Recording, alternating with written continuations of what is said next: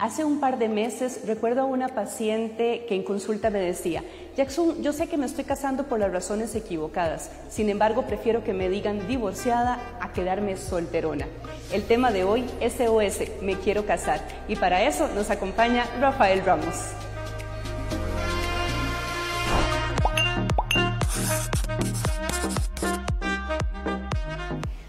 Espacio más de impacto positivo y esta vez con un invitado que ya es de la familia. Rafa Ramos, muchísimas gracias por aceptar la invitación. No, me ha encantado, muchísimas gracias. Para mí es un placer poder compartir con vos y, yo creo que un tema interesante también. Totalmente, así es. En la introducción les comentaba un poquitito de esta paciente que llegó a consulta y cuando hacíamos confrontación terapéutica, Rafa, ella me decía, yo entiendo, Jackson, yo entiendo que me estoy casando por las razones equivocadas, pero yo prefiero que me digan divorciada a quedarme solterona. Ese, ese fue como su ese fue su, su, meta y ese fue su objetivo para casarse, así lo hizo y por supuesto terminó en un divorcio y actualmente ella dice, así me siento bien, divorciada. Sí, yo creo que, a ver, la psicología no está exenta de nuestro entorno y nosotros no podemos leernos desde eh, mis propias ideas como, como, como un todo, aunque debería ser así. Cuando, cuando uno escucha a una persona, tengo que ser papá, tengo que ser mamá, tengo que casarme, tengo que comprar una casa, realmente estamos respondiendo a una serie de, de instituciones, de ideas que son como institucionales a nivel macrosocial. Y creo que estamos realmente equivocados. O sea, la edad no nos obliga a cumplir con ciertos requisitos. Digamos, la edad nos obliga a ser maduros, autosuficientes, autorresponsables y prodigarnos una vida relativamente estable en lo financiero, lo emocional y lo social. Pero cuando estamos hablando de casarse por cumplir un rito social, yo creo que vamos por muy mal camino. En todo caso, personalmente veo más sano, quiero tener una relación de pareja a necesito casarme porque, y en este bloque que va de 30 a 40, la feminidad fundamentalmente experimenta muchísima presión. ¿Por qué? Bueno, porque estamos contra el reloj biológico.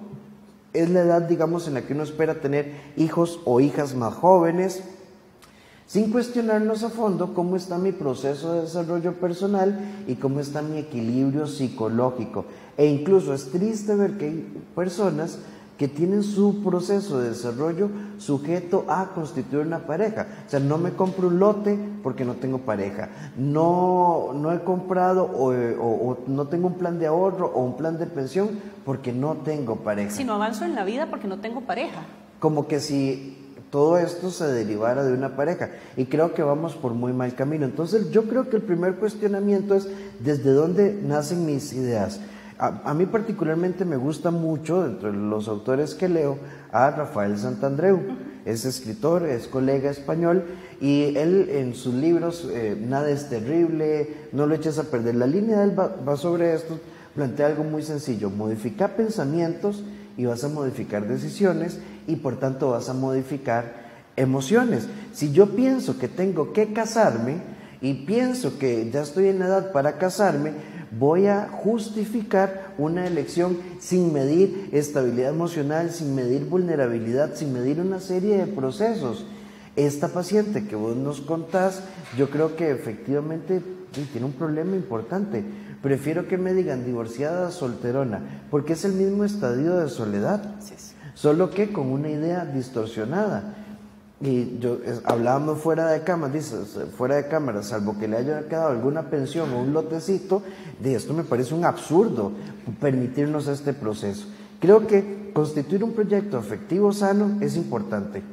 Implica que yo como hombre, como mujer tenga claro qué quiero, cómo lo quiero y por qué lo quiero. Pero si esto se deriva de mitos y distorsiones, vamos por muy mal camino. Y conforme avanzamos en el bloque 35-40, es decir, ya nos quitamos esos primeros cinco años, los procesos de elección pueden ser más impulsivos y pueden ser muchísimo más complejos.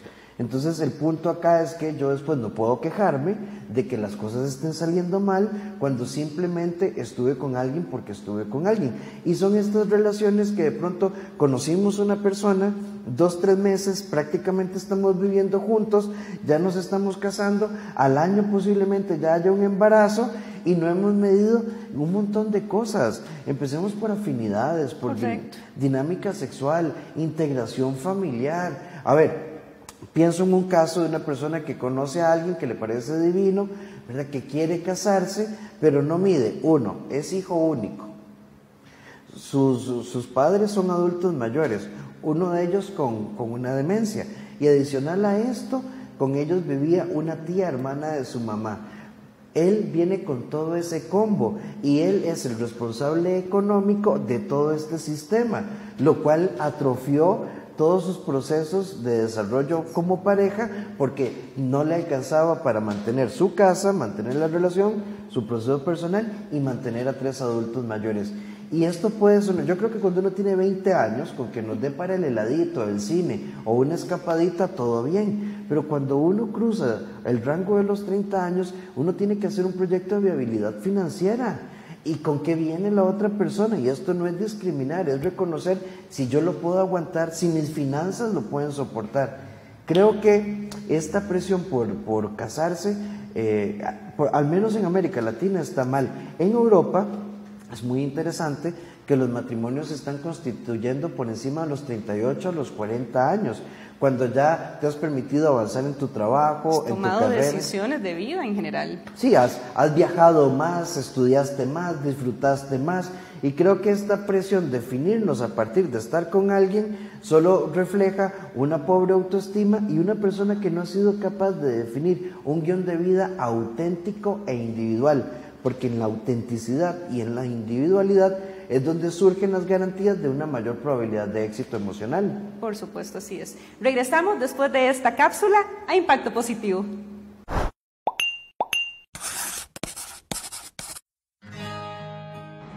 Frases como, ay, pobrecita, no has encontrado tu pareja.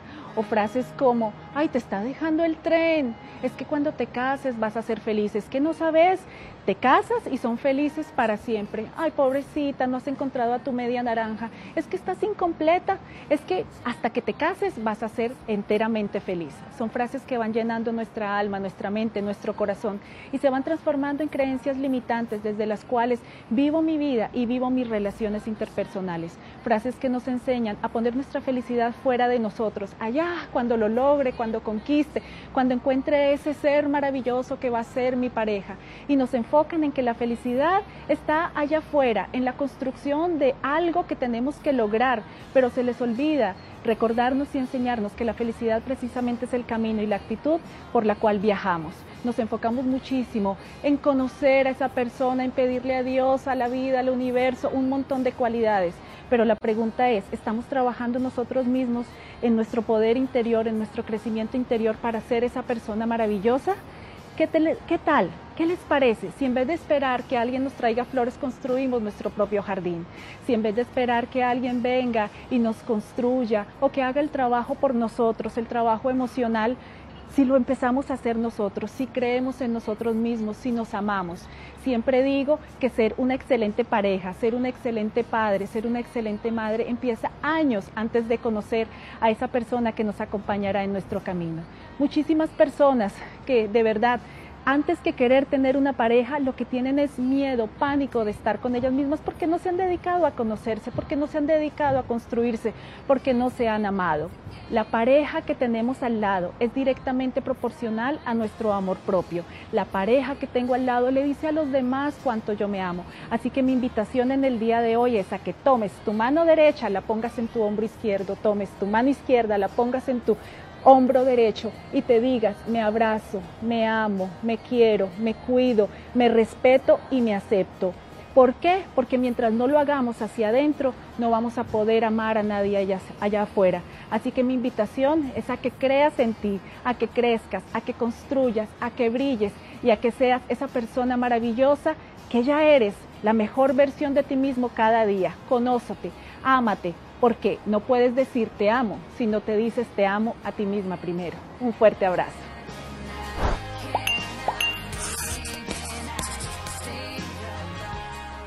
Regresamos a este su espacio de impacto positivo y estamos hablando con Rafael Ramos. Hablábamos, Rafa, del tema de la autenticidad, la individualidad, el poder tener conciencia de lo que me gusta, lo que no me gusta, lo que quiero o no quiero y no tanto lo que tengo que hacer.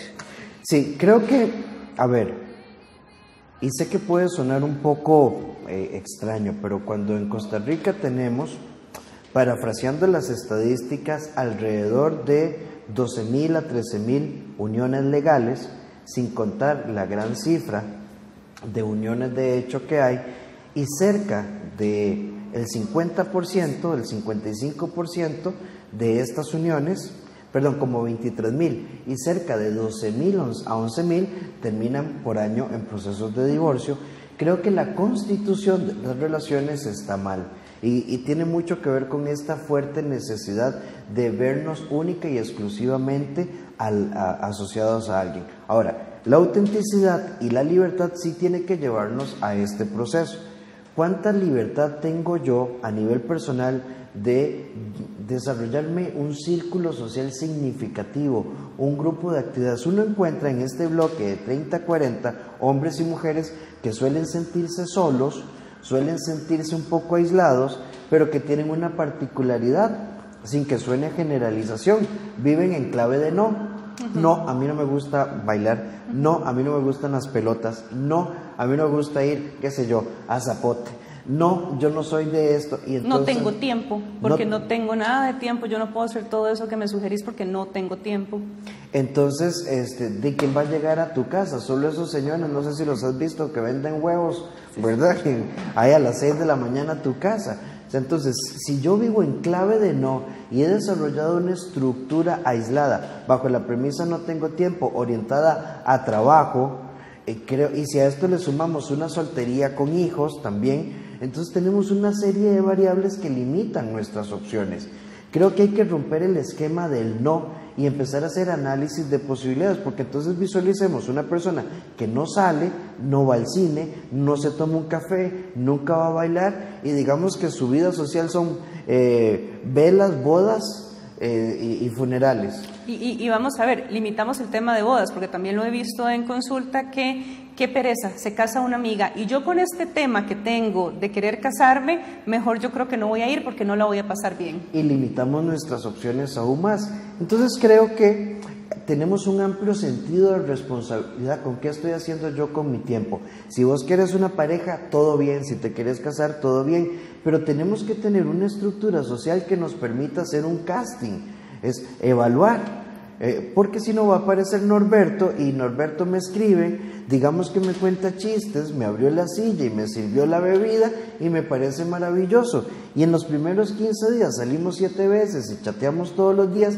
y ya se instauró una relación sin hacer un análisis de viabilidad. ¿Por qué? Porque a veces mi vida es tan plana, tan lineal, tan aburrida que no tengo ninguna opción.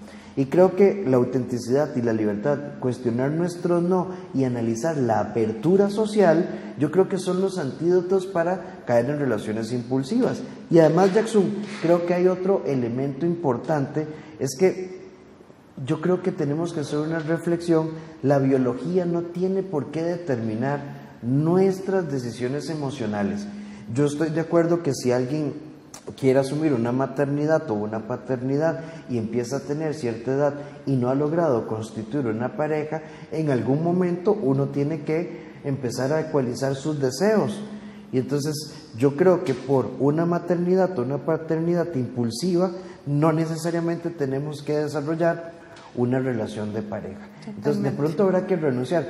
veámoslo de esta manera, es como querer comprar una casa y querer irse de viaje y querer cambiar el carro. Todo al mismo tiempo. Sí, pero el presupuesto nos da para comprar la casa, seguir con el carrito viejo unos años y empezar un plan de ahorro para ir a Europa en 10. Pero si vos querés hacerlo todo, creo que nuestro actuar puede ser profundamente impulsivo. Entonces, a mí me gusta hablar de economía emocional. Tenés que hacer un presupuesto social, un presupuesto personal y además perfilar la relación que vos querés, pero no en función de lo que me están ofreciendo.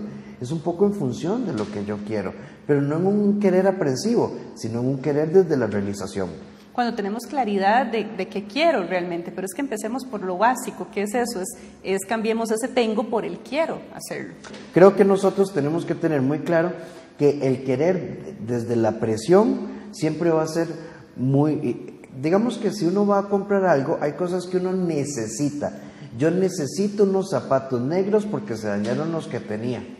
Ok, quiero unos zapatos negros porque los cuatro que tengo ya no me gustan, es otra historia. Sí, es un querer desde la conciencia, desde la claridad, desde el, desde el, enfoque. Sí, y desde, y desde el proceso de independencia. Ok, ¿por qué quiero una relación? Es que todas mis primas se casaron. ¿Qué, ¿Eso qué significa? Que ellas tienen pareja y que vos no. Eso es lo que significa. No significa que son más fea, más tonto, más tonta. Claro, yo entiendo que es un poco, un poco a veces frustrante, pero si yo soy la prima, la hermana o la tía que no se casó y no tengo una vida social, y me termino convirtiendo en el cuidador de viejitos o en el cuidador de sobrinos y no en alguien que aporta en este tipo de procesos. Entonces creo que uno eh, lo que quiere tiene que definirlo muy bien. Yo creo que estadísticamente es, es más sana una soledad realizante que un vínculo de pareja profundamente frustrante, complejo, absorbente e inadecuado. Así es. Regresamos con más después de la pausa a Impacto Positivo. Hola, bienvenido a Plastimex. ¿En qué le podemos ayudar? Ando buscando algo innovador para mi casa. Claro, ya te llamo una compañera para que te ayude. En nuestra línea de construcción tenemos la tablilla de PVC. Estaba premium, gold y laminada. Para colocarla puedes utilizar nuestro aislante térmico. Además te ofrecemos nuestros pisos de SPC. Estos son resistentes a la humedad y al agua. También tenemos una variedad de sillas fabricadas en nuestra empresa. Nuestra silla Larisa tiene un año de garantía. Ah, como también nuestra silla Prestige. Esta viene en una variedad de tonos y también es fabricada en nuestra empresa. Y una gran variedad de artículos para su hogar. Plastimex, calidad, servicio, variedad.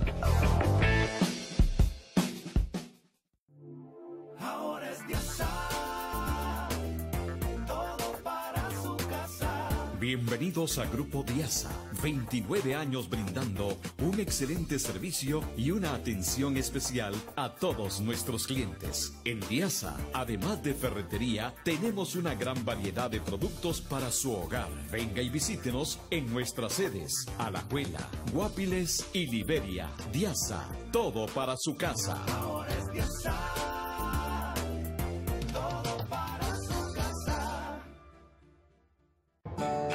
Hola, ya viniste a conocer la nueva exhibición con la que cuenta Grupo Diasa de la marca de productos Infinity. 15 años en el mercado y 5 años de garantía en cada uno de sus productos. Todo tipo de griferías, tanto de cuello alto como de cuello bajo, brillantes o satinadas, todo es bien. Duchas, lavamanos y barras de seguridad los puedes encontrar en esta hermosa exhibición. ¿Te gustó nuestra información? Ya sabes, te invitamos a que vengas a conocer la nueva exhibición de la marca Infinity acá a Grupo Diasa. Todo está divino, así que no te lo puedes perder.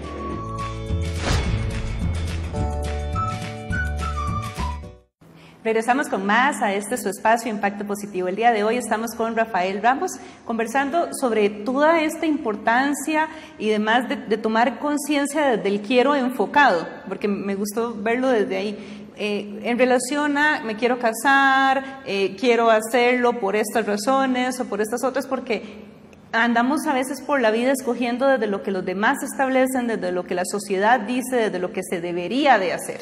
Sí, creo que incluso tenemos que hacer una, una revisión de nuestra evolución psicológica. Hay personas que les, que les ha costado constituir una relación de pareja y de pronto eh, en determinada etapa de la vida es voy a agarrar lo que salga.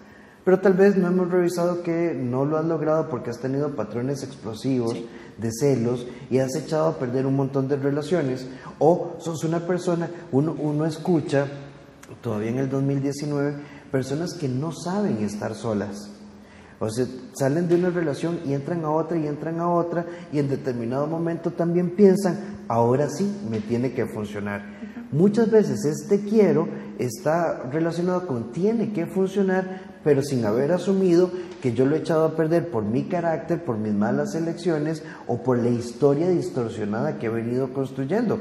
Y puede que entonces asuma transitoriamente un personaje estable, un personaje complaciente, un personaje equilibrado, un personaje que se comunica mejor, un personaje más sexual o más erótico, pero una vez instaurado el proceso de relación, estos cambios cosméticos van a reaparecer. Claro, porque es un personaje al final de cuentas y los personajes no se sostienen a lo largo de la vida. La obra en algún momento termina, por más actos que tengan, en algún momento se va a abrir el telón y nos vamos a topar con todo ese perfil de conductas que yo no he logrado resolver. Entonces, si vos hoy como hombre o mujer decir, eh, se dicen a sí mismos, me quiero casar, perfecto. Ahora, revisemos en mi evolución por qué siempre lo he echado a perder o por qué las cosas no funcionan. Pensemos en, una mujer con la que hablaba hace unas semanas atrás que me decía, Rafa, yo no entiendo por qué si yo me doy del todo, al final se terminan yendo. Bueno, porque eso es un, es un, es un amar muy flemoso, muy chicloso, es de las de, ¿cómo está mi vida? ¿Cómo te ha ido mi vida? ¿Ya comiste mi vida? ¿Y te compré esto, traje esto, otro, escuché que vos necesitabas esto, entonces salí corriendo a que, ¿verdad? Y, y además no entienden por qué luego no quieren estar con ellas y además me dejaron.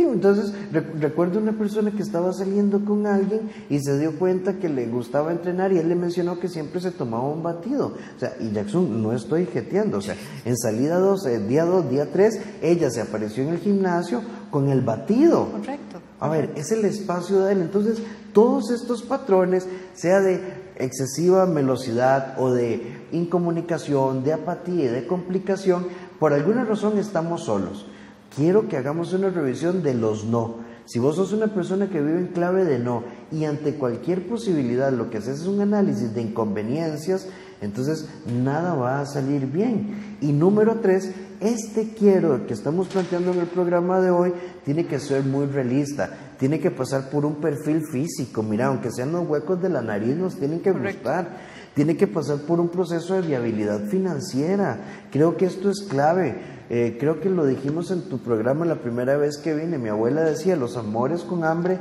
no duran. Y creo que esta parte es importante. Luego tenemos que tener afinidades, sea espirituales, políticas y demás, para que las cosas genuinamente puedan funcionar. Y este quiero se evalúa. Entonces uno podría preguntarse, ¿qué debería preguntar desde las primeras etapas, no desde las primeras salidas? Todo. O sea, ¿cómo te visualizas? ¿Cómo te ves? ¿A, cuántas personas de pronto están en una relación y la otra persona tiene un patrón esquivo y no importa, parece una campaña de evangelización? Totalmente. Lo, tengo que convencer. Y lo voy a cambiar y conmigo va a ser diferente la historia. De pronto me topo frente al, frente al fracaso y ya tengo 3, 4, 5 años invertidos en este proceso. Y, creo que un elemento importante, si vos te querés casar y, y has tenido un noviazgo largo y no funcionó, yo creo que vale la pena celebrar esos procesos, porque también hay personas que dicen, ya jalamos tres años, cinco, siete, nueve años y toca la siguiente etapa. No necesariamente. El tiempo solo habla de dos personas que se han habituado a estar juntos, pero eso no es criterio de funcionalidad en una relación. Entonces, estas revisiones creo que son importantes. Nadie hace como un plan del por qué y el para qué, la lista de pros y contras, y creo que eso es vital. Totalmente. Y aquí podríamos seguir, aquí podríamos seguir hablando por horas de horas de horas. Pero bueno, el, tiempo nos ganó. Rafa, muchísimas gracias por acompañarnos. Los datos de dónde localizan a Rafa siempre recordamos. En mis redes, doctor Rafael Ramos, en Instagram y en Facebook y en YouTube y Twitter, ¿verdad? Todas estas. Y en la oficina 2290 1383 o al WhatsApp 88 81 1304. Perfecto. muchas gracias. Gracias a vos, Rafa. Y gracias a cada uno de ustedes que nos acompañaron en este su espacio, Impacto Positivo.